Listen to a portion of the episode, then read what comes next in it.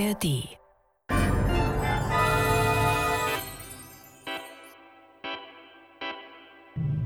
Das war morgen. Der Science-Fiction-Podcast mit Isabella Herrmann und Eiki Mira. Ja, hallo. Heute hören wir Tod ohne Ende nach Konrad Fialkowski in der Bearbeitung von Mikhail Krausnick aus dem Jahr 1975. Ja, Tod ohne Ende ist ja ein krasser Titel. Was erwartet uns denn da? Genau, es wird auch ein bisschen krass. Also wir haben hier zwei Kontrahenten der Transplantationstechnik, Professor Mollner und Dr. Eckberg. Und es geht um zukünftige Medizin, was da eigentlich alles schon möglich ist. Und das Interessante ist natürlich, diese zwei Kontrahenten werden da auch verwickelt mit der Medizin und mehr und mehr voneinander abhängig. Was genau passiert, hören wir jetzt.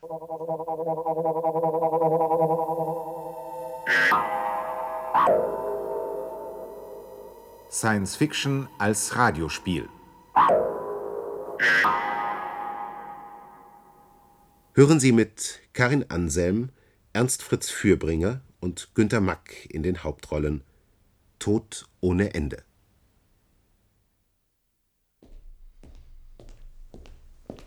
Hey, Sie da, können Sie nicht lesen? Äh, entschuldigen Sie bitte, aber. Das Schild da, da steht doch ein Schild.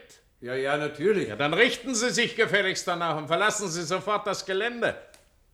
Aber hm, ich muss zu Dr. Eckberg. Es, es ist dringend. Sind Sie angemeldet? Nein, ich bin ein Freund von Dr. Eckberg. Das heißt, ein, ein alter Bekannter. Warten Sie, ich muss erst nachfragen. Hier, Haupteingang. Ihr Name? Äh, Ralf Mollner. Professor Ralf Mollner. Ein Professor Mollner möchte zu Dr. Eckberg. Jetzt wäre mir ja semi-gut, Ihre Bekanntschaft ist.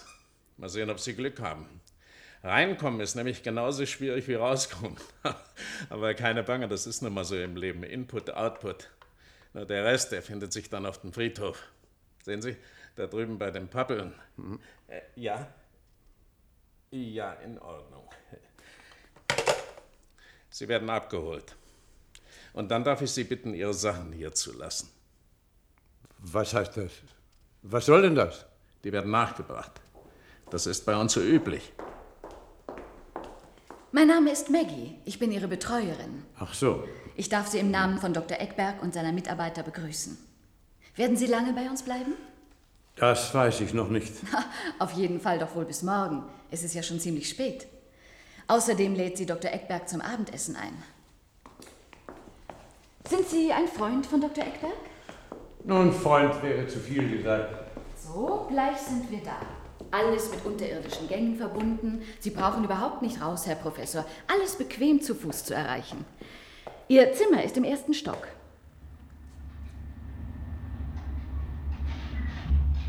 So, der Fahrstuhl. Bitte, Herr Professor. Das sieht aus wie ein Hotel. Ja, ja, schön ist es. Alles ganz modern. Haben Sie viele Patienten? Ach, es geht. In der letzten Zeit wurden kaum noch neue aufgenommen. Der Chef will das nicht. Früher, früher war hier alles voll. Heute sind nur noch drei Patienten auf dem Stockwerk. Außer Ihnen. Warum haben die Türen hier alle keine Klinken? Elektronisch gesteuert, wie alles vollautomatisch. So, da wären wir, Nummer 23, Ihr Zimmer.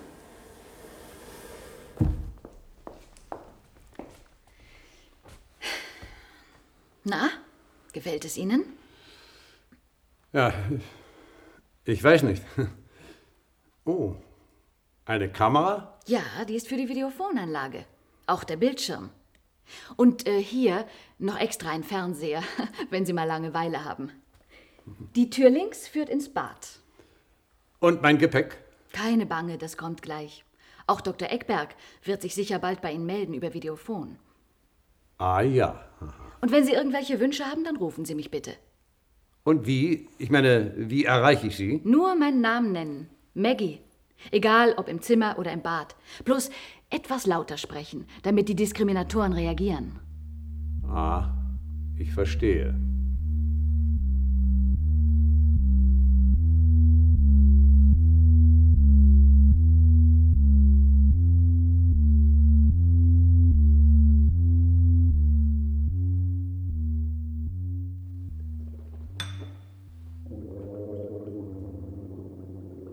Guten Abend, Professor. Äh, ja? Äh, hallo? Hier bin ich. Wo, Auf dem Bildschirm. wo, wo ist der? Bin, äh, ach so, ja, ja. Erkennen Sie mich wieder? Ja, ja, natürlich. Ich freue mich über Ihren Besuch. Ich hatte keine andere Wahl. Freiwillig wäre ich bestimmt nicht hier. Immer noch ganz der Alte. Komplimente haben Sie nie über die Lippen gebracht. Sie können sich wahrscheinlich denken, weshalb ich gekommen bin. Später. Erstmal essen wir ordentlich zusammen zu Abend. Forellen mit Champignons. Ihr Spezialgericht, wie ich mich erinnere. Ach, was, so etwas reizt mich nicht mehr. Na, na, na, na. Ich hoffe, Sie schlagen nicht ab. Ganz exquisite Bachforellen. Extra für Sie bestellt. Ich bewundere Ihr Gedächtnis. Als wir uns kennenlernten, war ich in einem Alter, in dem man sich fast alles merkt. Außerdem, ein Essen mit Ihnen bei Pirelli, das war doch der Wunschtraum eines jeden von uns. Ach, warte, lass Also gut. Ich erwarte Sie.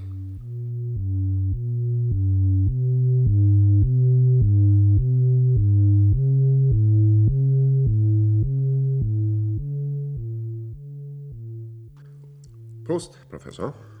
Zum Wohle. Sie sind älter geworden.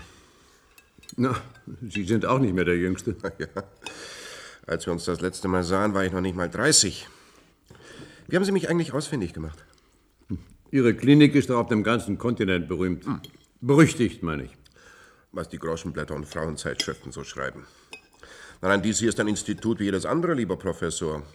Natürlich, ich muss hin und wieder ein paar reiche, oder sagen wir mal sehr reiche und prominente Patienten aufnehmen.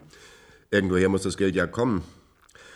Da nimmt man auch mal so ein paar schräge Typen aus dem Showbusiness in Kauf oder ein paar neurotische Stardirigenten oder Superastronauten. Aber andererseits führen wir hier äußerst interessante Forschungsarbeiten durch. In gewissem Sinne setzen wir fort, was wir zu Ihrer Zeit schon begonnen hatten. Damit damit ich lange nichts mehr zu tun. Zum Glück nicht. Soll das heißen, dass Sie nicht mehr operieren? Die Chirurgie und auch die Neuronik habe ich an den Nagel gehängt. Nein, nein. Heute könnte ich kein Skalpell mehr halten. Das begreife ich nicht. Dass ausgerechnet Sie Ihren Beruf aufgegeben haben, wirklich, das verstehe ich nicht. Hm. Obwohl man mir das erzählt hat, ich konnte das nie so recht glauben. Und habe die ganze Zeit gehofft, Sie irgendwann auf einem Kongress oder auf einer Konferenz wiederzutreffen. Da habe ich nichts mehr verloren. Ich habe mit allem endgültig Schluss gemacht. Dafür konnte ich in der Presse von Ihren sensationellen Erfolgen lesen. Naja, naja, die Presse macht aus einem wirklich schnellen Elefanten. Äh, Möchten Sie noch was von den Hors d'oeuvres? Hm. Übrigens haben wir oft von Ihnen gesprochen. Ihre Entscheidung damals in allen Ehren, wenn sie auch nicht viel ändern konnte, immerhin. Zivilcourage hatten Sie. Na, wir übertreiben. Mir war einfach klar geworden, dass ich mit dieser Art medizinischer Forschung nichts mehr zu tun hatte. Das war alles. Und dafür alles aufgeben? Nein. Das verstehe ich immer noch nicht. Aber muss ja auch Idealisten geben. Auf Ihr Wohl, Professor. Sie trinken doch. Naja, ab und zu. Nur das Rauchen habe ich aufgegeben.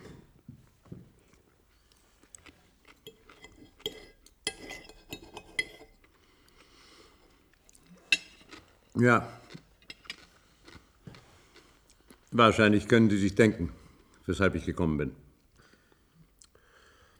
Ja, in Ihrem Alter. Glauben Sie nur nicht, dass das die ersten Anzeichen wären und dass ich dann sofort zu Ihnen gerannt wäre. Nein, nein. Zwei Herzinfarkte habe ich bereits hinter mir. Der dritte ist nur noch eine Frage von Tagen. Und, äh, naja, das können Sie sich ausrechnen, den überlebe ich nicht.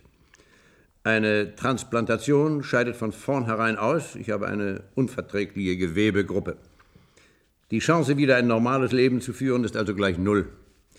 Und na, noch ein oder zwei Jahre im Krankenhaus dahin zu vegetieren, nein, nein, nein, nein, danke. Mit anderen Worten, Sie wollen ein künstliches Herz. So ist es. Ausgerechnet Sie. Ein fanatischer Gegner, ausgerechnet Sie. Nein, Eckberg, das sehen Sie falsch.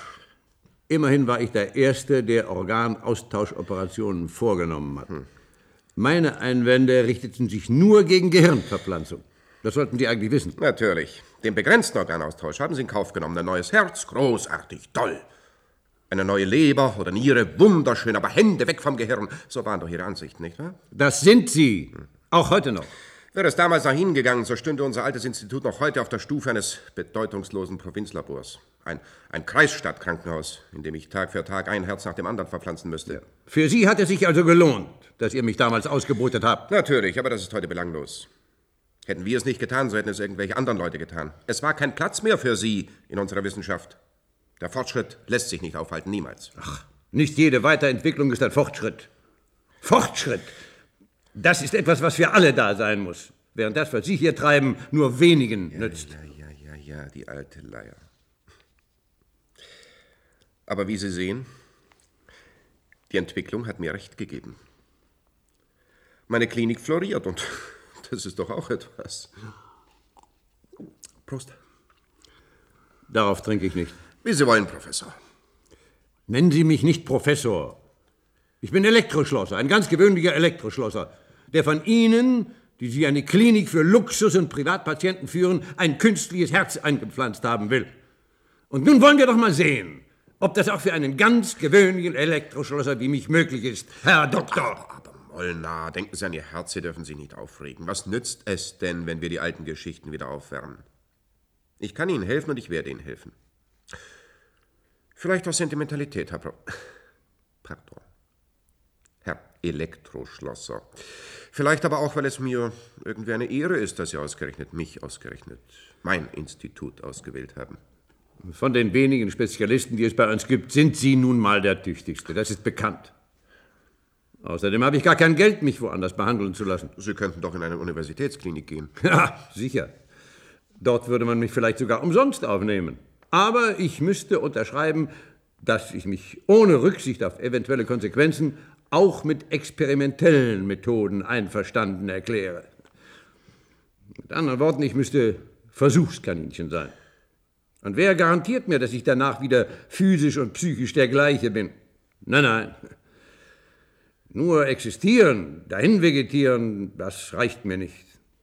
Nein, ich will schwimmen, ich will auf Reisen gehen, ich, ich will wirklich leben, verstehen Sie? Sie haben sich völlig verändert. Früher waren Sie mit Ihrer Arbeit verheiratet, saßen nächtelang am Schreibtisch. Das Institut war Ihr zweites Zuhause. Na, das ist endgültig vorbei. Heute arbeite ich auf einer Werft als Elektroschlosser. Der Feierabend gehört mir und meinen Hobbys. Schade nur, dass Sie kein Geld haben, dann wäre die Sache einfacher für mich. Wie gesagt, wenn ich Geld hätte, wäre ich bestimmt nicht zu Ihnen gekommen. Danke. Ich habe lange überlegt, ehe ich mich entschloss, Sie aufzusuchen. Vorübergehend hatte ich sogar daran gedacht, mich im Ausland operieren zu lassen. Aber woher sollte ich das Geld für den Flug nehmen? Blieb also nur noch der Weg zu mir. Genau. Ich sagte das schon mehrmals. Na bitte bedienen Sie sich doch noch. Ich muss mir die Sache erst noch einmal durch den Kopf gehen lassen. Finanziell, medizinisch, hm. überhaupt. Nur nicht zu lange, wenn ich bitten darf. Dass ich Ihnen hier nicht vorher wegsterbe. Nicht, weil Sie Scherereien haben könnten, wenn man rauskriegt, wer ich bin und was damals zwischen uns war. Das spielt keine Rolle mehr. Außerdem liegt ein Gutachten meines Hausarztes im Gepäck, in dem bezeugt ist, dass es fast schon ein Wunder ist, dass ich überhaupt noch lebe. Ich weiß, ich weiß. Morgen bekommen wir Ihre weiteren Daten. Sie haben mein Gepäck durchsucht. Durchsuchen lassen. Sie sind noch ganz der Alte. Hemmungslos und ohne jeden Skrupel. Sie hatten nie eine besonders gute Meinung von mir. Dabei ging es mir stets nur um die Sache, nie um die Person. Was allerdings bisweilen auf dasselbe herauskommt, aber lassen wir das. Einverstanden. Wie wär's mit einer Tasse Tee? Die kann Ihnen nicht schaden. Gern. Dann darf ich Sie in mein Arbeitszimmer bitten.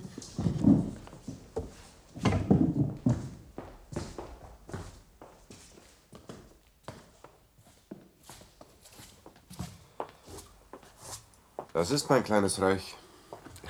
Nehmen Sie ruhig Platz. Mhm. Fantastisch. Alles auf dem neuesten Stand. Die Technik kann es sich eben nicht leisten, stillzustehen und wie Sie eine Pause zu machen. Der Fortschritt geht weiter. Entschuldigen Sie mich einen Augenblick, Professor. Anscheinend will man etwas von mir. Was gibt's denn, Don? Nummer 16 ist unruhig. Ich hielt es für richtig, Sie zu informieren. Habt ihr es schon mit elektrischen Impulsen versucht? Ja, Befehlanzeige. Gut. Dann muss ich mich drum kümmern.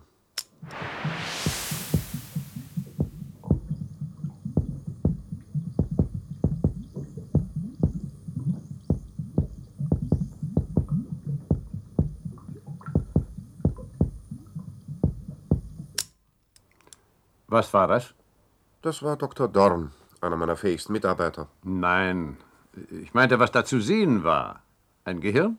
Selbstverständlich. Und die Hand eines Menschen, nicht wahr? Die Hand eines Menschen, aber das Gehirn eines Affen. Wozu? Das Affenhirn steuert die Menschenhand, weil sie ein weitaus besser entwickeltes Werkzeug ist als die Greifhand eines Affen. Freut mich, dass Sie als Wissenschaftler Ihre Neugier nicht ganz bezähmen können. Und wozu das Ganze? Ein System, das überall dort eingesetzt werden kann, wo kein Übermaß an Gedankenarbeit erforderlich ist. Wohl aber die geschickte Hand des Menschen. Zum Beispiel, um Mäntel aus der Garderobe zu reichen oder Bonbons einzuwickeln. Leider kann ich im Herbst nicht zum Neuroniker-Kongress nach Toronto fahren, sonst würde ich das kleine Monster am Eingang zum Sitzungssaal aufstellen, damit es jedem die Hand schüttelt. Aber das ist doch Wahnsinn. Sicher ist es nicht besonders geschmackvoll, aber eine Bombenreklame. Ich bin müde. Ich möchte mich zurückziehen. Morgen reite ich ab. Aber Professor, unser Gespräch ist doch noch gar nicht beendet. Ich fürchte, es wird zu nichts führen. Ich verstehe, dass Sie Antwort haben wollen, aber ich muss es mir selbst erst noch überlegen. Na gut, vielleicht verscheucht der neue Tag meine Bedenken. Gute Nacht. Maggie? Maggie wird Sie auf Ihr Zimmer bringen. Es wird schon werden. Gute Nacht.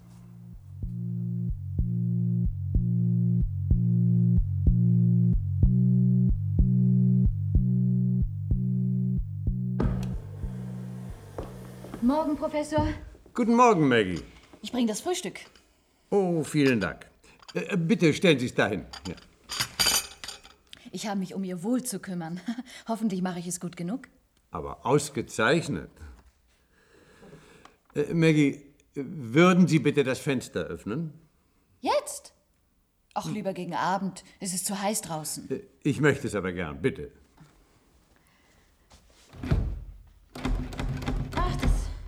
Das geht nicht. Aha. Wieso geht es nicht? Ja, wahrscheinlich, äh, wahrscheinlich ist es ein Isolierzimmer. Was? Ein, ein was? Ein Isolierzimmer. Ein Isolierzimmer? Aha. Und wozu? Tja, tja, wozu? Fragen Sie Dr. Eckberg. Der ist doch Ihr Freund. Ja, das werde ich auch tun. Wohin wollen Sie denn, Professor? Zu Dr. Eckberg. Nach dem Frühstück werde ich Sie zu Dr. Eckberg führen. Dann hat er Zeit für Sie. Maggie, lassen Sie mich Aber durch. was soll denn das, Professor? Lassen Sie das, Professor! Bleiben Sie! Halt! Professor, Sie sind doch wahnsinnig! Das hat doch keinen Zweck!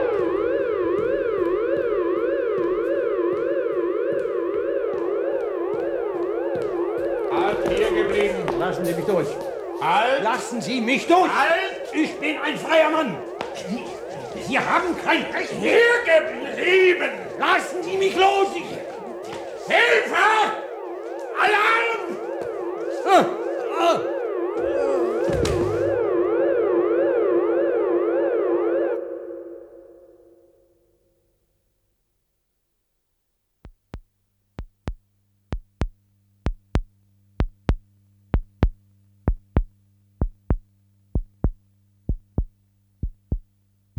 Sie haben Glück gehabt, Professor.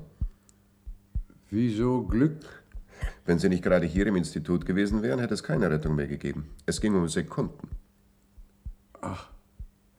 Sie haben mich operiert? Ja. Und Ihnen ein künstliches Herz eingepflanzt.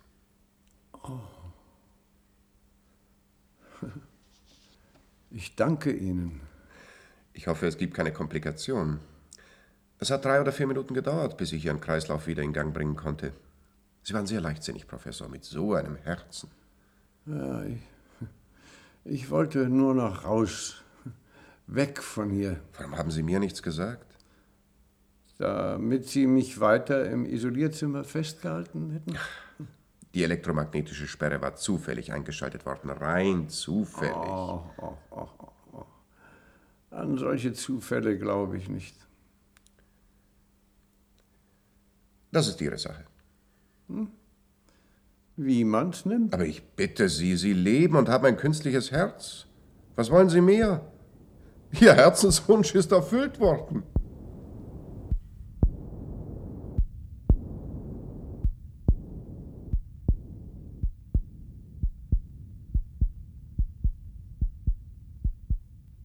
Wie fühlen Sie sich? Glänzend, Maggie. Äh, könnten Sie mir einen Schluck Wasser geben? Ja, bitte. Danke. Haben Sie Schmerzen? Nein, nicht mehr. Die Wunde heilt gut. Dr. Eckberg ist sehr zufrieden. Er war gestern noch mal hier.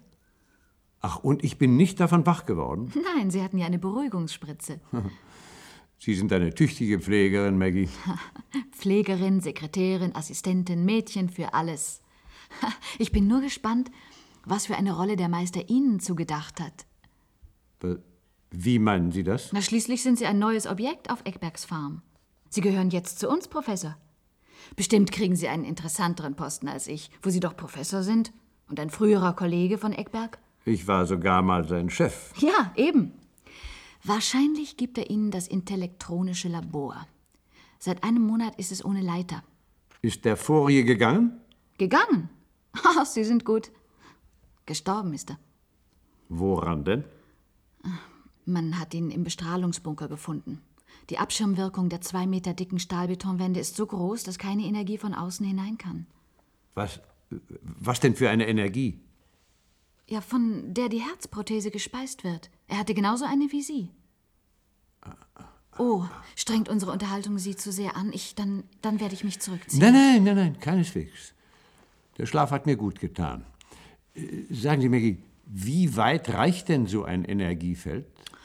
No, höchstens einen halben Kilometer über das Institut hinaus. Und wenn man nun ans Meer will oder in die Stadt? Das wäre Ihr Tod. Aber das wissen Sie doch. Sie haben doch eine Verpflichtung unterschrieben mit Notar und allem drum und dran. Haben Sie doch, oder? Nein, nein, niemals. Nichts dergleichen. Ach, das, das verstehe ich nicht. Aber es bleibt Ihnen sowieso nichts anderes übrig. Auch Sie werden unterschreiben müssen. Was ist? Was haben Sie denn? Ich weiß nicht. Das Aber wir sind doch alle aus dem gleichen Grund hier. Früher war ich Direktionssekretärin bei einer Exportfirma in Buenos Aires. Im zwölften Stock habe ich gesessen. Im Vorzimmer vom Chef.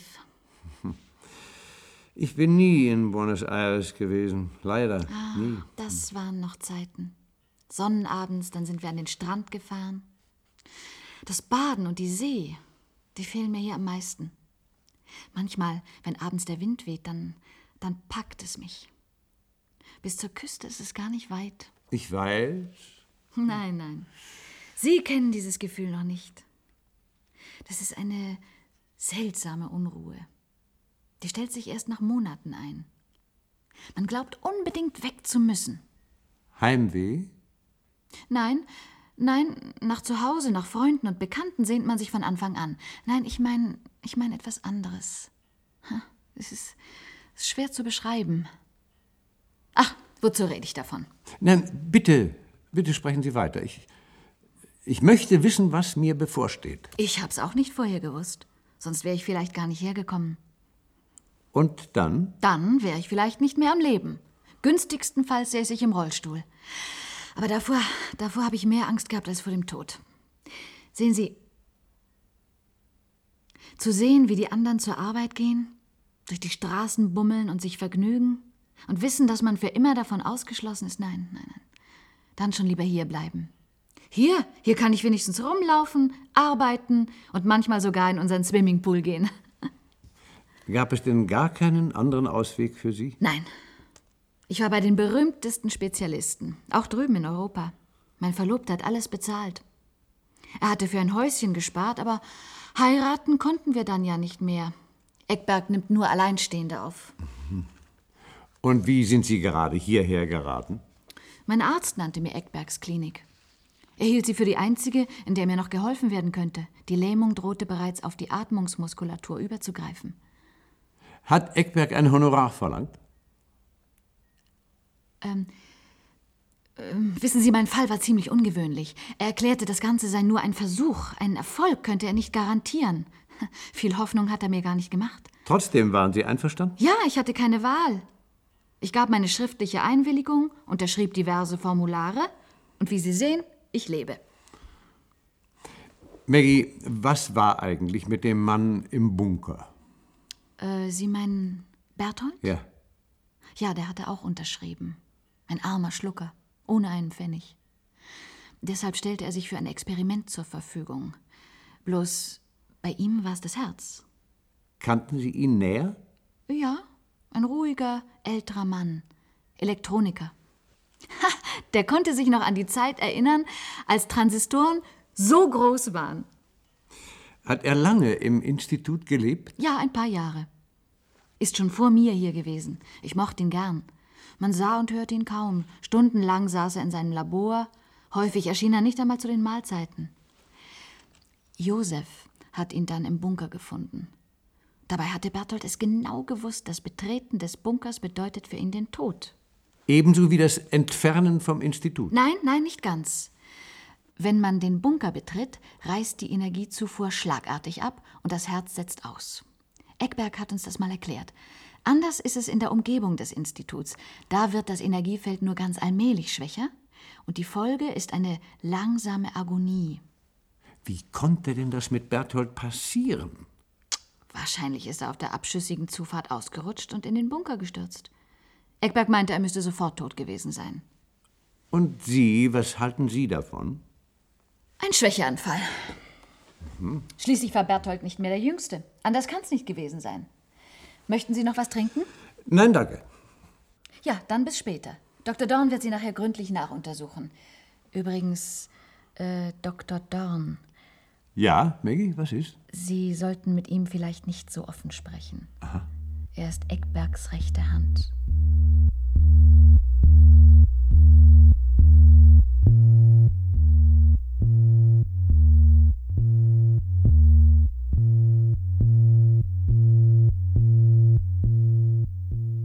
Sehr interessant, Ihr Lehrbuch, Herr Professor. Ich habe es während meines Studiums oft benutzt. Die neue Ausgabe natürlich. Für damalige Zeiten ein ausgezeichnetes Buch, finden Sie nicht auch? Ach, wissen Sie, Dr. Dorn, ich kann das nicht beurteilen. Auf jeden Fall könnte ich heute so etwas nicht mehr schreiben und schon gar nicht mehr praktizieren. Oh, das verlernt man nicht. Ebenso wenig wie das Schwimmen oder Radfahren. Wer einmal mit Leib und Seele Arzt war, der bleibt es auch. Ja, ja, früher habe ich genauso gedacht wie Sie, aber es kommt auf die Umstände an. Der Wille allein genügt nicht. Das Gewissen muss mitentscheiden. Ich wollte Ihnen nicht zu nahe treten. Außerdem bin ich überzeugt, Sie wären auch heute ein hervorragender Arzt. Nicht mehr, ich bin zu alt. Und Sie wahrscheinlich zu jung, um das zu begreifen. Falls Sie hier überhaupt etwas denken oder begreifen dürfen. Wie meinen Sie das? Ja, Sie sind doch ein Objekt auf Eckbergs Farm, oder? Nein, nein, Sie irren. Ich arbeite hier als Angestellter, freiwillig. Aber Sie wohnen und leben doch hier im Institut. Jeder junge Arzt, der später etwas leisten will, muss von der Pike auf dienen und immer auf dem Sprung sein. Was? Sie wollen ein Arzt sein? Ein Experimentator sind Sie, einer von der schlimmsten Sorte. Sie experimentieren an Ihrer eigenen Gattung, an Menschen, die Ihre Freunde, Eltern oder Kinder sein könnten.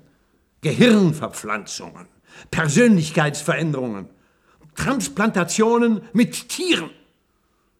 Der Mensch hört von einem Tag zum anderen auf, Mensch zu sein. Wenn Sie auf eine Taste drücken, dann kratzt er sich hinterm Ohr oder er, er kriegt Durst. Er empfindet Hass und ist bereit zu morden, wann immer Sie es wollen. Sie übertreiben, Professor. Nein, ich sage nur die Wahrheit.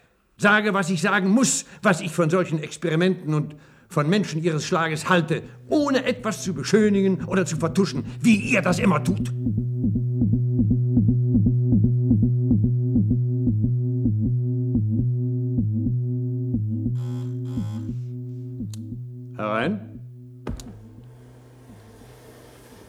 Guten Tag, ich bin der Josef. Ich soll nach dem Videofongerät gucken. Wieso? Was ist denn damit? Die Zentrale hat kein Bild mehr. Dr. Eckberg schickt mich. Aha. Ziemlich eintönige Arbeit, wie? Das schon. Dafür ist die Arbeit nicht die schlechteste und wird gut bezahlt. Genug zu tun ist hier bestimmt. Na klar. Ich mache alles, vom Pfleger bis zum Elektriker. Brauchen Sie Zigaretten? Ich kann Ihnen welche besorgen. Ach, Sie kommen in die Stadt? Na klar, ich bin ein freier Mann. Wollen Sie eine Zigarette? Nein, danke. Der Doktor hat's wohl verboten. Nein, ich habe selber aufgehört zu rauchen. Wollte ich auch mal. Wer nicht? Die Sorte ist übrigens nicht schlecht. Fantastische Mischung. Schmuggelware aus Afghanistan. Ich krieg sie in der Stadt. Ja. Da möchte ich auch gerne einmal hin. Lohnt nicht. Ein elendes Nest. Sie haben gut reden. Mit dem Auto kommen Sie in der ganzen Gegend herum. Nee, nee, der Doktor erlaubt's nicht. Ich muss immer erreichbar sein. Und der Doktor? Fährt der manchmal weg? Früher hat er regelmäßig seine Familie besucht. So 150 Kilometer von hier. Aber jetzt schon lange nicht mehr. Warum denn nicht? Keine Ahnung. Angeblich ist er geschieden. Na no. Was haben wir denn da? Hey, so geht das aber nicht, Herr Professor. Was ist denn? Sie wollen wohl den Betrieb hier sabotieren. Ich? Wie kommen Sie denn darauf? Sie wollen doch wohl nicht behaupten, der Dreck hier käme von allein? Da. Kaugummi, alles Kaugummi. Sie haben das Mikrofon und die Linse verklebt. Mein lieber Mann, wenn ich das dem Chef melde. Ja, das ist immer so ein Problem. Nicht? Wo- Wohin mit dem Kaugummi? Und sowas will ein Professor sein. Ich wette, für die nächste Zeit kriegen Sie totales Kaugummiverbot. Sowas. Sie haben wohl was mit einer Schwester und wollen nicht gesehen werden, was? Naja, jeder Mensch braucht doch sein Privatleben. Nicht? Naja. Trotzdem muss ich eine Meldung machen. Kranke müssen nun mal überwacht werden, das ist doch logisch. Ist ja nur zu ihrem Besten. Ist Ihre Arbeit nicht ziemlich anstrengend? Ich meine, wenn man an die Wartung der Kraftanlagen denkt, äh, schafft denn das ein einziger Mann? Bei dem riesigen Energieverbrauch? Halb so schlimm. Wir sind an das Niederspannungsnetz angeschlossen. Große Energien geht das nicht ab. Den meisten Strom brauchen wir für die Fernsteuerungs- und die Informationsanlagen. Und bei den Spezialapparaturen, das weiß ich nicht. Da kümmert sich ein Service von draußen drum. Ja, ich würde mir eure Apparaturen ja gern einmal ansehen. Ha, Sie sind lustig. Der Chef hat ganz strenge Anweisungen gegeben. Irgendeine Störung und die meisten Experimente müssten wiederholt werden. Ganz zu schweigen von dem kostbaren biologischen Material. Natürlich haben wir auch ein Notstromaggregat. Naja, bei dem geringen Bedarf an Energie wird das wohl die beste Lösung sein. Ich dachte, Sie wären Neuroniker. Wer hat Ihnen denn das erzählt? naja, wir haben verwandte Berufe. Als Neuroniker hat man auch manchmal mit Strom zu tun. Und äh, sagen Sie mal, sind Sie ganz sicher, dass das stimmt mit dem niedrigen Energiebedarf? Ganz sicher. So, und jetzt verschwinde ich wieder. Das Videophon ist repariert. Tut mir leid, aber eine Meldung kann ich Ihnen nicht ersparen. Hier, das gehört Ihnen. Was? Ihr Kaugummi. Guten Appetit.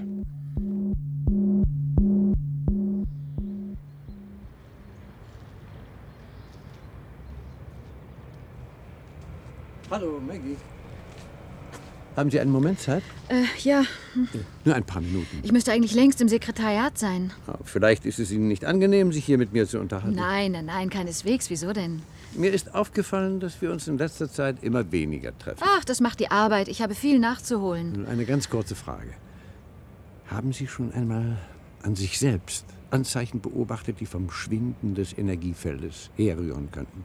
Äh, Nein, ich nicht. Aber, aber Berthold, Berthold interessiert mich jetzt nicht. Ich möchte wissen, ob Sie etwas gespürt haben. So Schwindelanfälle oder ähnliches in abgeschirmten Räumen. Nein, nein, nein, wirklich nicht. Aber was soll denn das? Warum fragen Sie? Ich habe da nämlich eine ganz bestimmte Vermutung. Was soll das heißen? Ich glaube nämlich, es gibt gar kein Energiefeld. Wie bitte? Ja, Es existiert überhaupt keins. Außer in Ihrer Vorstellung und in der Vorstellung einiger anderer Patienten hier im Institut. Verstehen Sie? Eine einfache, aber geradezu geniale Idee von Dr. Eckberg. Ich weiß nicht, worauf Sie hinaus wollen. Aber Maggie, Sie haben doch vor der Operation unterschrieben, das Institut nicht zu verlassen. Aber im Ernst, wären Sie auch geblieben, wenn es kein Energiefeld gäbe? Nein, nein, natürlich nicht. Ach, ich verstehe.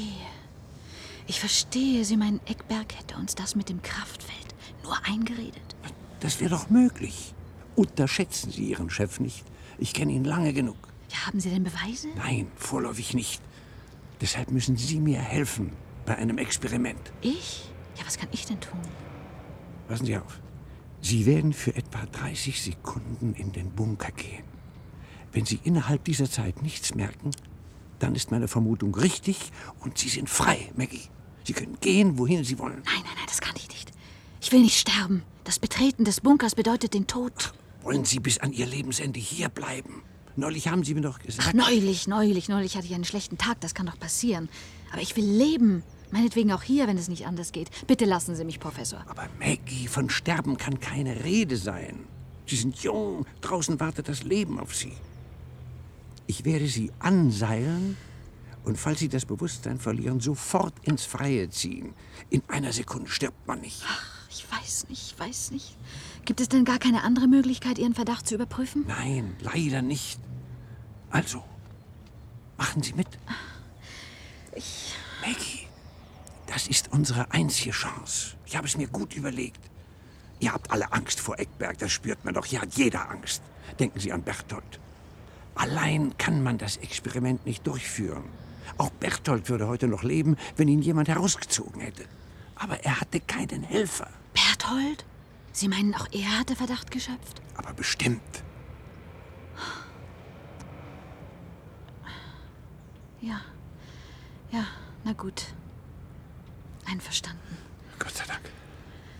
Allerdings, sehr wohl ist mir nicht dabei. Und wenn was schief geht, dann haben Sie mich auf dem Gewissen? Es geht nichts schief, Maggie. Vertrauen Sie mir doch. Ja, gut. Also wann fangen wir damit an? Gleich morgen früh. Bis dahin werde ich uns ein Seil besorgen. Ja. Und lassen Sie sich bei Eckberg nichts anmerken. Passen Sie nur selbst auf. Der wird Sie heute noch ganz schön auf die Palme bringen.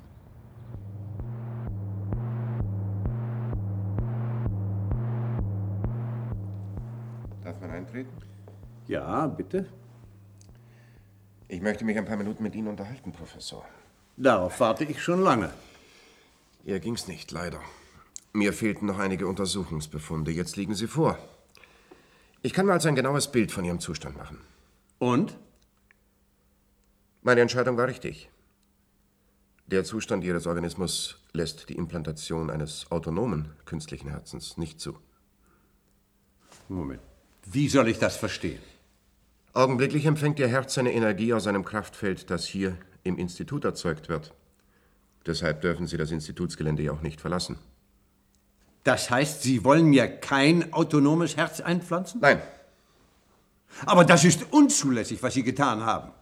Einem solchen Eingriff habe ich nicht zugestimmt. Das war die einzige Möglichkeit, Ihr Leben zu retten. Mir stand im Augenblick nur dieses extrakorporale System zur Verfügung. Kein Gericht kann mich deswegen verurteilen, das wissen Sie genauso gut wie ich. Wie lange wollen Sie mich also hier im Institut festhalten? Das können Sie sich selbst ausrechnen. Schließlich wäre es ja Ihr Tod, wenn ich Sie aus dem Kraftfeld entlassen würde. Ich würde mich sogar strafbar machen. Mit anderen Worten, lebenslänglich. Wenn Sie es so nennen wollen, Professor. Ich würde es nüchterner formulieren. Hochgradige Stoffwechselstörungen, eine Leberschrumpfung und ein Nierentumor macht summa summarum höchstens zwei bis drei Jahre. Mehr habe ich nicht erwartet.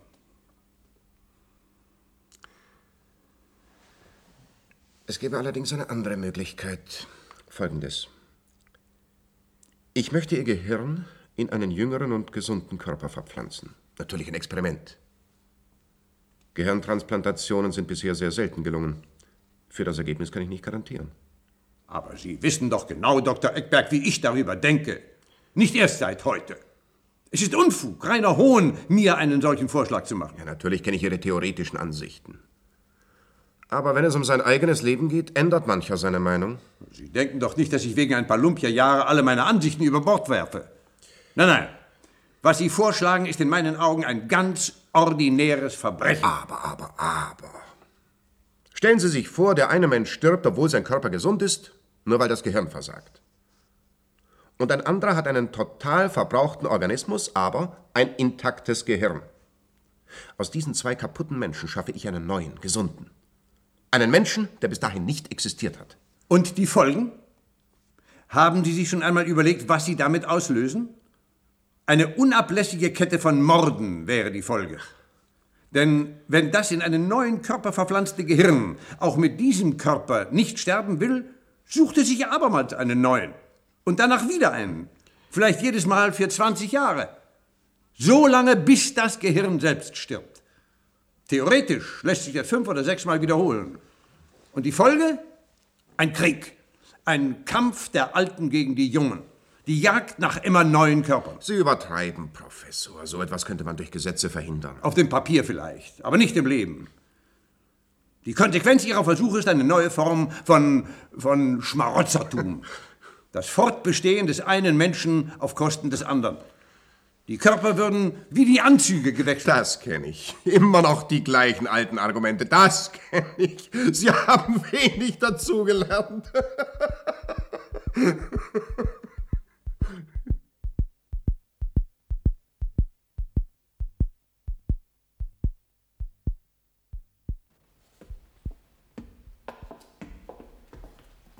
Ich habe Angst. Oh, Unsinn.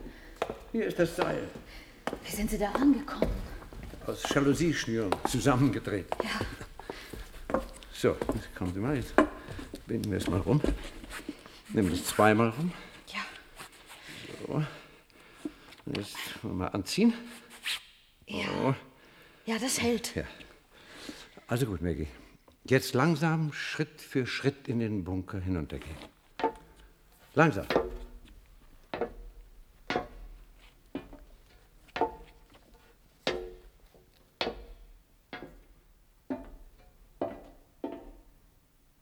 Na, Maggie, wie ist es? Spüren Sie etwas? Nein, vorläufig nichts. So, jetzt kommt's drauf an. Wie lange noch? Abwarten, Maggie. Eine halbe Minute etwa. Ja, Spüren Sie etwas? nein. Nur, es ist, es ist unheimlich hier. Und jetzt? Was ist jetzt? Nichts. Überhaupt nichts. Also doch. Kommen Sie, Maggie. Kommen Sie rauf.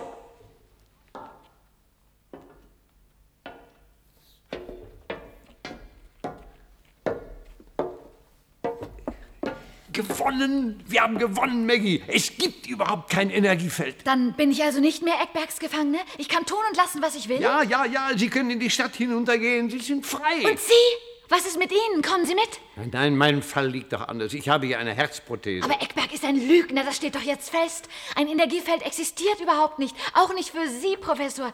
Wir, wir könnten doch jetzt Also, in komm, Freiheit... geben Sie mir das ich- Maggie. Schnell, geben Sie mir das Seil. Sie wollen in den Bunker? Ja, ja. Ich muss jetzt Gewissheit haben. Aber, aber wenn was schief geht... Ah, dann müssen Sie versuchen, mich wieder herauszuziehen. Ja. So, jetzt mal rüber. Sobald ich was merke, gebe ich Zeichen mit dem Seil. Ja, Hier, Maggie, halten Sie das Ende. ja, ich halte, ich halte es ganz fest. Oh, ich habe Angst, Professor. Ach, Unsinn.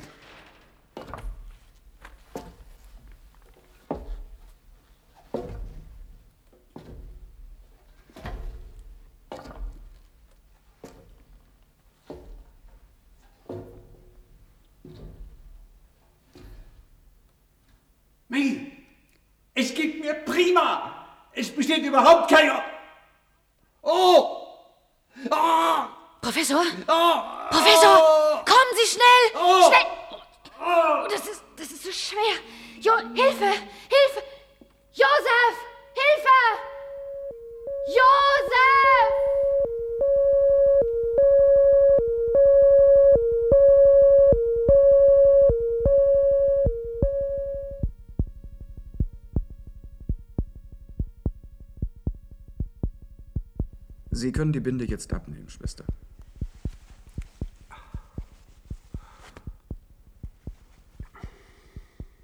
Können Sie mich sehen und verstehen, Professor Molnar? Ja. Versuchen Sie bitte einmal aufzustehen. Ja.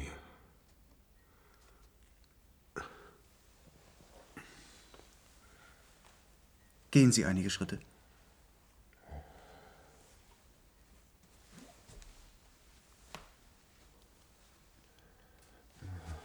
Geht's nicht mehr? Doch, doch. Nur die Beine. Das wird sich bald geben. Kommen Sie bitte. Sie hatten Glück damals. Wir haben Sie aus dem Bunker geholt. Eckberg war sofort zur Stelle. Wo ist Eckberg? Dr. Eckberg hat ein Videoband für Sie hinterlassen. Einige persönliche Worte, die nur an Sie gerichtet sind. Ach. So, da wären wir. Bitte? Danke. Nehmen Sie doch bitte Platz. Vielen Dank. Ich lege Ihnen schnell die Kassette ein. Machen Sie sich's bequem, ich bin nebenan im Labor. Wenn Sie mich brauchen, drücken Sie diese Taste bitte und äh, hier die Bedienung für das Videophon. Ja, ja, danke.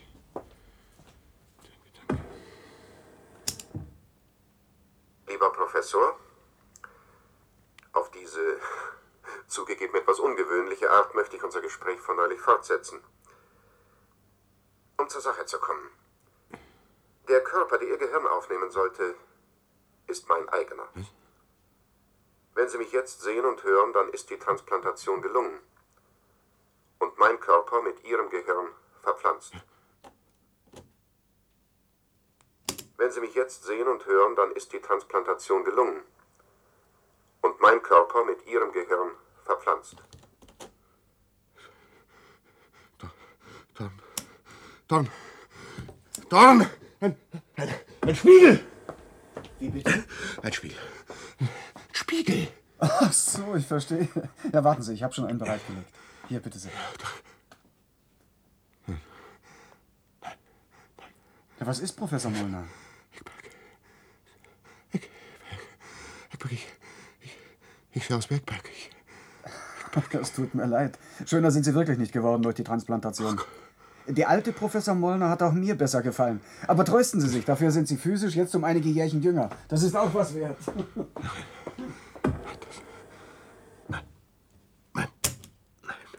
Ich bin von der Richtigkeit meines Handelns überzeugt. Ihren Gesundheitszustand habe ich Ihnen in unserem Gespräch objektiv geschildert. Meinen Fall habe ich nur theoretisch angesprochen. Bei mir wurde ein sehr schnell wachsender Gehirntumor festgestellt, deshalb musste ich mich beeilen, um die Transplantation selbst noch vorbereiten zu können. Zwei Gründe waren für meinen Entschluss ausschlaggebend. Einmal persönliche, die Sie wahrscheinlich nicht verstehen werden, mit denen ich Sie auch nicht belasten will. Ich bin geschieden, habe mich von meiner Familie getrennt, sie ist versorgt. Meine Angehörigen sind über alles orientiert, von Ihnen haben Sie also keine Schwierigkeiten zu erwarten. Vorausgesetzt, dass Sie sich in die neue Lage einfinden, haben Sie noch etwa 20 Jahre lang die Möglichkeit, meine wissenschaftliche Arbeit im Institut fortzusetzen. Das Institut ist von nun an Ihr Eigentum. Damit möchte ich gleichzeitig eine alte Schuld Ihnen gegenüber begleichen. Der zweite Grund für meinen Entschluss ist die Tatsache, dass Ihre medizinischen Kenntnisse es erlauben, das Institut weiterzuführen. Vor allem aber können Sie jetzt an sich selbst die Auswirkungen einer Gehirntransplantation beobachten. Ich empfehle Ihnen, einen Bericht darüber anzufertigen. Die Entscheidung liegt natürlich bei Ihnen. Mit der Ausführung der Operation habe ich Dorn beauftragt. Ehemalige Schüler von mir werden ihm assistieren.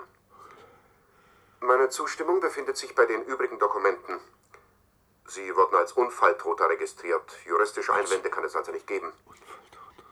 Falls Sie mit der Transplantation nicht einverstanden sind, steht es Ihnen jederzeit frei, Ihrem Leben ein Ende zu setzen.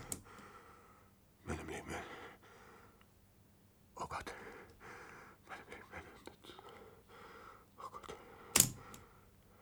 Doch nun zu den weniger wichtigen Dingen. Sie haben den Bunker betreten, weil Sie an der Existenz eines Kraftfeldes zweifelten. Diese Vermutung war richtig. Es gibt tatsächlich keins. Zusammen mit der Herzprothese wurde ihnen ein winziger Atomreaktor als Energiespender eingepflanzt. Der Arbeitsrhythmus ihres Herzens dagegen wurde von außen gesteuert, durch drahtlos übertragene Impulse. Als sie den Bunker betraten, konnten diese Impulse sie nicht erreichen. Die Wirkung haben sie an sich selbst erfahren, Exitus. Offen gestanden habe ich immer befürchtet, dass sie in den Bunker gehen würden. Maggie, der wir Knochenmark übertragen hatten, war von den Steuerungsimpulsen natürlich völlig unabhängig. Sie hat inzwischen die Klinik verlassen. So haben sie durch eigenes Verschulden eine tüchtige Hilfskraft verloren, aber das konnten sie ja nicht vorhersehen. Sie haben nun zu entscheiden, ob Sie unsere Transplantation der wissenschaftlichen Öffentlichkeit bekannt geben wollen. Ebenso, ob Sie als Eckberg oder Molnar weiterleben wollen. Für beide Fälle habe ich Ihnen die erforderlichen Papiere vorbereiten lassen. Ich wünsche Ihnen das Beste. Nun, wie fühlen Sie sich, nachdem Sie alles wissen? Danke, danke, danke. Ich bin stolz auf die Operation. Äh, Wann werden Sie die Presse informieren? Mein Körper. Mein, mein Körper. Wo, wo ist mein Körper? Verbrannt und beerdigt, wie das so üblich ist. Aber Eckbergs Gehirn, falls Sie es sich einmal anschauen wollen, wir haben es aufbewahrt, falls Sie damit experimentieren möchten. Es ist hervorragend konserviert. Lebt es? Ja? Sie können es sich mal anschauen. Hier auf dem Bildschirm links das Gefäß mit der trüben Flüssigkeit. Warten Sie, ich schalte uns mal den Ton ein.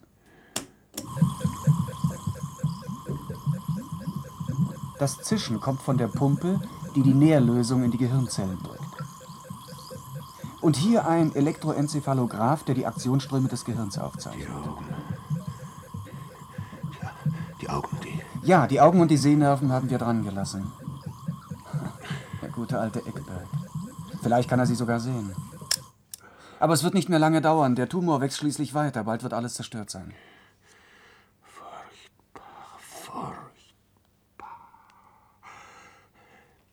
Geben Sie mir den elektronischen Schlüssel für die Zentrale. Den Schlüssel für die Zentrale. Wie bitte? Den elektronischen Schlüssel für die Zentrale. Natürlich. Sie sind ja jetzt der Chef. Bitte sehr. Danke.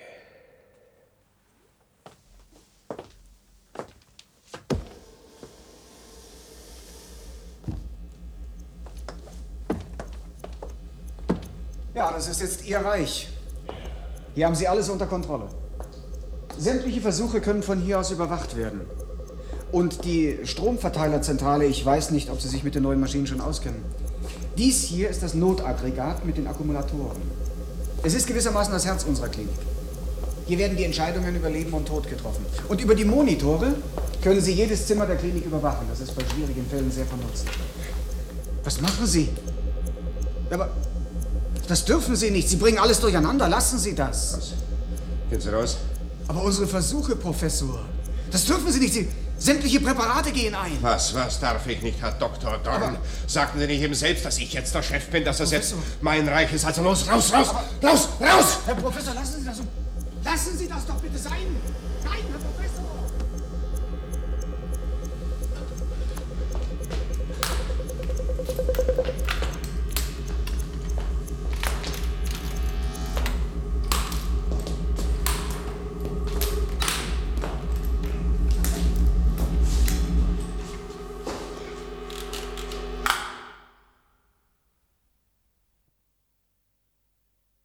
Das war Tod ohne Ende nach der Erzählung Biohazard von Konrad Fialkowski in der Bearbeitung von Michael Krausnick. Die Erstausstrahlung war 1975. Es sprachen Ernst Fritz Fürbringer, Günther Mack, Karin Anselm und Manfred Georg Hermann. Regie führte Andreas Weber-Schäfer.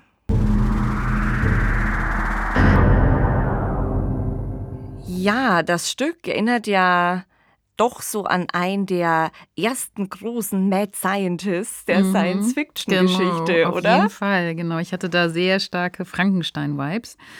Frankenstein von Mary Shelley würde ich mal sagen, eine der Urgroßmütter der Science Fiction, hat ja diesen Trope des Mad Scientist eigentlich so erfunden. Und Frankenstein ist ja nicht das Monster, sondern der Mad Scientist. Wird ja oft verwechselt, was, glaube ich, auch gewollt ist, weil das Monster hat ja da keinen Namen. Ja, und hier haben wir eigentlich diesen Dr. Eckberg, der so ein bisschen der Mad Scientist ist, oder? Was würdest du sagen? Ja, auf jeden Fall. Und Dr. Eckberg macht ja nicht nur ethisch zweifelhafte Versuche, sondern er ist ja auch einfach gegenüber seinem Umfeld skrupellos. Ne? Er manipuliert, er sperrt die Leute ein, er ist rücksichtslos.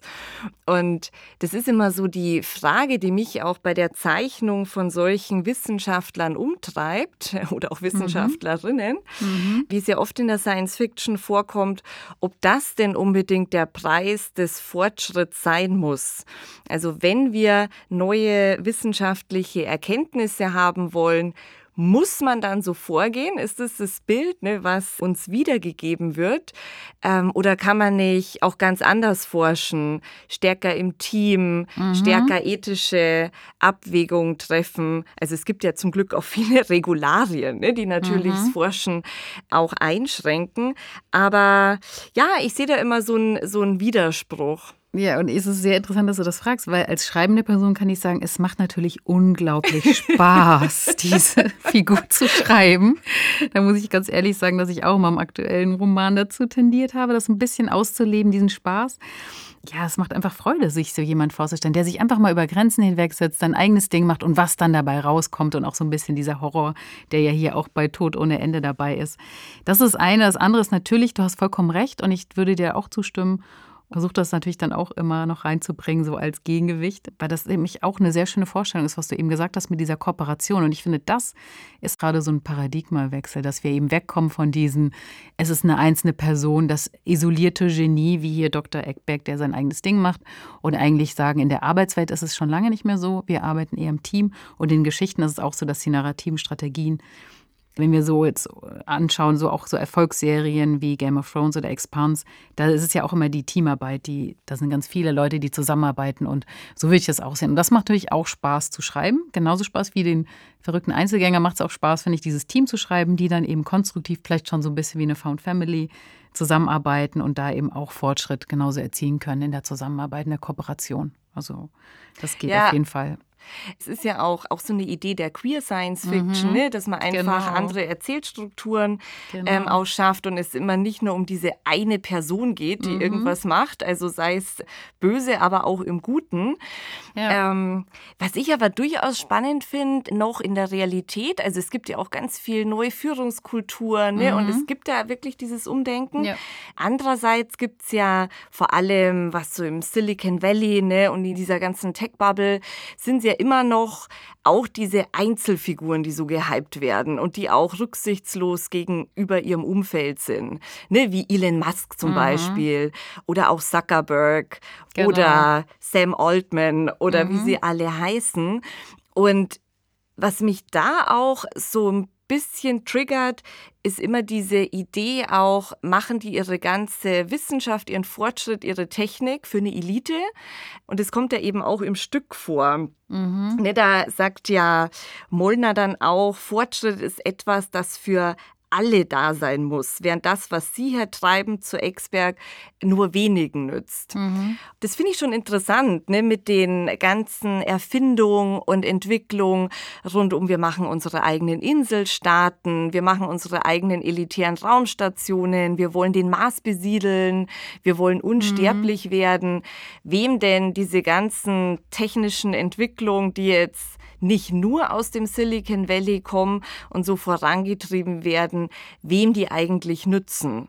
Also oder ob es tatsächlich ne, einen Trickle-Down-Effekt gibt und vielleicht. Ähm ja, also ich meine, ich glaube, es gibt da immer diese beiden Seiten. Also ich glaube, es ist eben einmal dieses bisschen Ego dabei, aber andererseits wären dann durchaus Sachen wiederum möglich. Also beispielsweise durch viele Satelliten dann günstigeres Internet überall. Also es gibt auch die andere Seite, die dann schon möglich ist. Aber ähm, ja, also wie du es gesagt hast, es ist immer noch sehr zentral, wobei ich dann auch immer interessant finde, das hat ja auch Ursula K. Le Guin schon in ihrer Carrier Back Theory gesagt, da spricht sie ja schon von diesen neuen narrativen Strategien und von diesem Teamaspekt und sagt ja dann auch, ja, und der Held wird nicht verschwinden, er wird dann vielleicht sozusagen zu einer Kartoffel in dem Sack. Und das ist eben auch ganz interessant, wie dann diese Figuren, diese EinzelkämpferInnen, wie die dann auch anders wirken und und werden in, in einer Welt, die jetzt mehr und mehr auf Kooperation ansetzt. Also welche neuen Rollen bekommen die? Und ich muss sagen, es ist ja schon so weit, dass wir in Teilen schon Konsens ist, dass es eben eigentlich nicht mehr so geht und dass diese Figuren wie Elon Musk schon sehr kritisch gesehen werden. Genau, mir gefällt das Bild von Elon Musk als Kartoffel in einem Sack ähm, mhm. sehr, sehr gut. Ja. Ganz, ganz großartig. Ja, was in dem Hörstück ja auch so eine ganz große Rolle spielt, ist ja auch irgendwie dieses Horrorelement ne, mhm. von Organverpflanzung ja. und Hirnverpflanzung oh, ja. und so. Das ist ja auch so, so ein Thema, was mhm. dich so anmacht. Ne? Ja, auf jeden Fall. Also ich liebe New Weird und das ist ja so ein bisschen dieses Transgressive vom Science-Fiction in Horror. Beispielsweise Jeff Vandermeer, China Mirville, Karin Tietbeck sind so diese New Weird genau, die da tätig sind in dem Subgenre, gefällt mir sehr gut. Und was eben auch ganz aktuell ist, eben gerade synthetische Biologie und das interessiert mich persönlich eben auch hier so Biotech und was können wir damit machen. Also ich finde, die nächsten großen Science-Fiction-Themen sehe ich eigentlich genau in dem Bereich, beispielsweise genetisch oder eben mit synthetischer Biologie. Da geht schon ganz viel. Und wenn ich mir da Papers anschaue, also das ist wirklich dann wie Science-Fiction.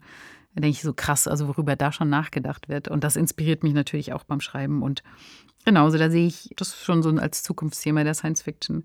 Und gerade dieser Bodyhorror hier mit Affengehirn steuert Menschen, dann fand ich schon sehr, sehr krass. Und das ist aber auch was, was ich auch gerade so ein bisschen geschrieben habe. Und es hat natürlich auch wiederum, sage ich, sehr viel Spaß gemacht, in sich solche Sachen auszudenken, ähm, sozusagen neue Kreaturen und wie die eben biologisch verändert werden können. Ja, genau. Und der Gipfel des Ganzen ne, ist ja dann wirklich das menschliche Gehirn ähm, zu transplantieren. Und das Stück Tod ohne Ende ist ja aus den 1970ern und ich glaube, das war auch überhaupt in den 70ern so ein Ding, wirklich das Gehirn, wie es vorliegt, von einem Menschen in den anderen zu versetzen. Also mir fällt da direkt die erste Folge ein von der deutschen Science-Fiction-Serie Das blaue Palais von äh, Rainer Erler, der auch ganz tolle Science-Fiction gemacht hat. Und ähm, also bei der Serie interessant, ne? Blaue Palais ist eine private Forschungseinrichtung, die kriegen private Aufträge und das kratzt dann natürlich immer an dem, was ethisch noch zulässig ist. Aber auch da geht es darum, ein Gehirn und damit praktisch das Genie einer anderen Person vom Körper loszulösen und dann einzusetzen. Und am Ende hat man dann dieses isolierte Gehirn in einem Tank. Also das ist schon irgendwie der Style. Und ich glaube, das wird heute dann auch mit der technischen Entwicklung oder auch jetzt mit den neuen Visionen ein bisschen abgelöst durch die Idee, man kann das Gehirn ja auch in den Computer laden ne? und dann wieder downloaden oder in andere synthetische Körper laden.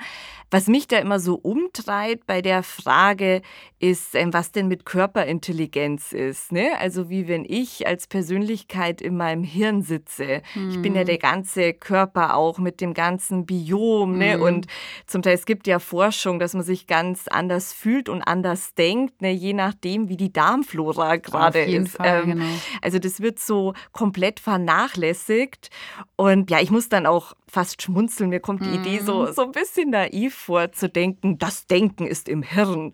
Ja, genau. Aber das ist, finde ich, dann wieder auch dieser Paradigmawechsel von eben diesem isolierten Genie, von diesem isolierten Gehirn und hin Stimmt, zu ja. eben Kooperation. Und wir sind viele. Wir haben diese ganzen Lebewesen in uns, auf uns, auf unserer Haut, in unserem Darm, die sozusagen auch Teil von uns sind. Also wir sind eigentlich gar nicht eins, sondern so schon viele. Und dass es eben embodied ist, also, also verkörpert ist. Also da finde ich, hat die feministische Science Fiction eben auch schon sehr früh sich damit auseinandergesetzt, mit diesem Embodiment, mit diesem Verkörpern.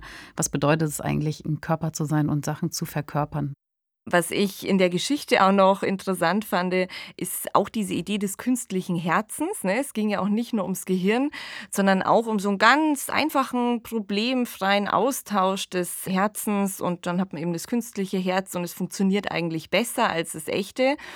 Und da ist der Forschungsstand ja im Moment so, dass es mittlerweile schon komplett künstliche Herzen gibt, die man einsetzen kann.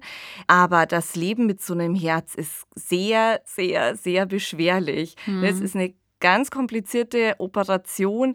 Man muss dann auch immer ein ganzes Setup mit sich rumschleppen, damit man mit diesem Herz sich auch fortbewegen kann. Also das ist nicht so einfach, dass man dann ein schönes technisches Tool hat, was man eingesetzt kriegt. Es ist wirklich sehr klobig, sehr groß. Es funktioniert sehr kompliziert. Also von diesem ganzen äh, cleanen, cleaner mhm. Herztransplantation sehr, sehr weit entfernt. Und ich glaube, das ist auch so ein, so ein Wunschtraum, ne? dass man sich einfach den Körper so optimieren könnte. Mhm. Ja, sich genauso. Also, dass wir das hier oft haben, wir Menschen, dass wir dann denken, wir können uns da optimieren, wir können uns sozusagen Einzelteile holen, austauschen. Aber eigentlich sind wir im Body. Das heißt, jeder Teil ist ja auch sozusagen ein Teil von uns. Wir sitzen eben nicht nur im Gehirn sondern sind im ganzen Körper irgendwie verteilt. Ja. Ja, mit diesen Gedanken entlassen wir euch. Bis zum nächsten Mal. Wenn ihr Anregungen habt, Fragen oder Kommentare, schreibt uns gerne eine E-Mail an daswarmorgen.swr.de. Redaktionell betreut hat den Podcast Mareike Mage unter Mitarbeit von Oliver Martin. Die Musik hat Henrik von Holtum komponiert. Produktion Südwestrundfunk 2024. Jede Woche gibt es eine neue Folge in der ARD Audiothek. Die Weltordnung einfach in eine andere Chronologie packen. Klingt verlockend, bringt aber vielleicht auch Probleme mit sich. In der Hörspielserie Antikammer reisen die Menschen plötzlich und ungewollt in der Zeit. Mal für wenige Minuten, mal sogar für Jahre. Die Wissenschaft will das Phänomen erklären. Die Wirtschaft wittert neuen Profit. Und auf einige Springer wartet der Pionier Heldenstatus. Für sie mag nur einen Augenblick lang der Faden reißen. Alles andere verändert sich radikal. Und am Ende wartet eine wahrhaftige Antikammer. Vielleicht ist die Frage nicht mehr, wo man ist, sondern wann. Antikammer. Zu hören in der ARD Audiothek und überall, wo es Podcasts gibt.